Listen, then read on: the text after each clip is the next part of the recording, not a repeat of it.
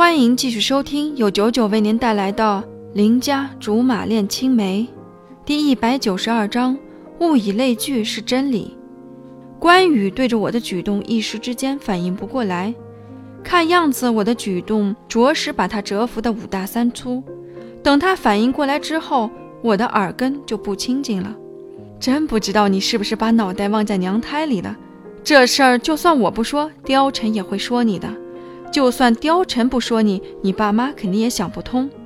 关羽就这么几句话，絮絮叨叨说了半天，连我都能背下来了，还能就这个跳个骑马舞什么的。果然，关羽那张乌鸦嘴太厉害了，还没见到貂蝉，就被我爸妈说的体无完肤了。我妈气得差点翻白眼儿，直说我被董卓那小子迷了心窍，好坏都分不清，竟是什么不该做就做什么，简直是智商为无物。我爸一个劲儿叹气，我瞅着再叹下去，连气管都该出来了。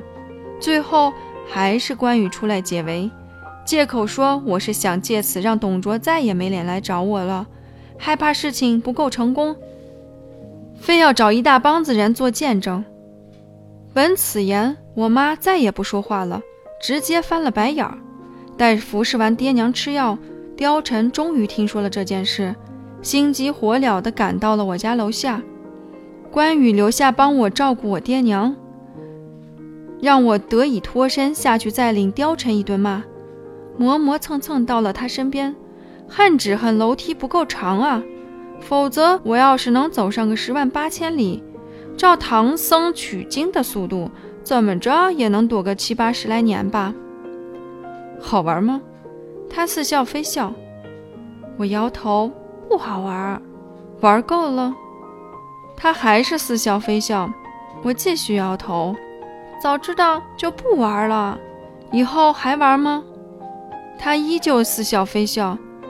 我把摇头进行到底。到死，关羽我都不玩了，关他什么事儿？你每次做事之前就不能用用脑子吗？你以为你这么做是在帮董卓解围？董卓需要你可怜吗？他会感激你，记得你的好吗？貂蝉终于发飙了，一口气问了我那么多问题。要是有个漫画版本，估计我的形象就一点点被黑、被变小了。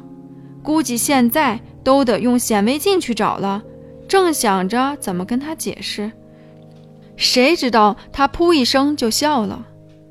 我可惊着了，本来还以为自己够多变的，没想到他比我还牛掰。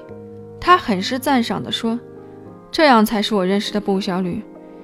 你要是不能狠得下心来，怕也就是鬼上身了。”说来说去，最了解我的人还是貂蝉，他知道。我只是声音大点儿，模样彪悍点儿，其实内心就是个怂人，永远只会小打小闹，一旦闹大就不敢玩了。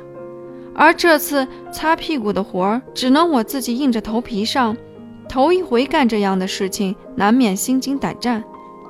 好不容易得到了貂蝉的肯定，可心里还是难免忐忑，总觉得他也是在说我傻。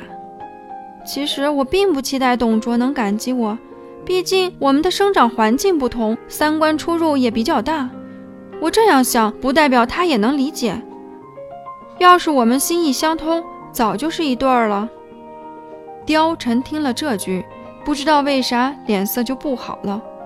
我想他大概是不喜欢我多提董卓的事情吧。要是搁在我身上，我也不愿意听他提风贤。所以，只有我和貂蝉这样小气的人才能凑成一对儿。物以类聚，真是恒古不变的真理。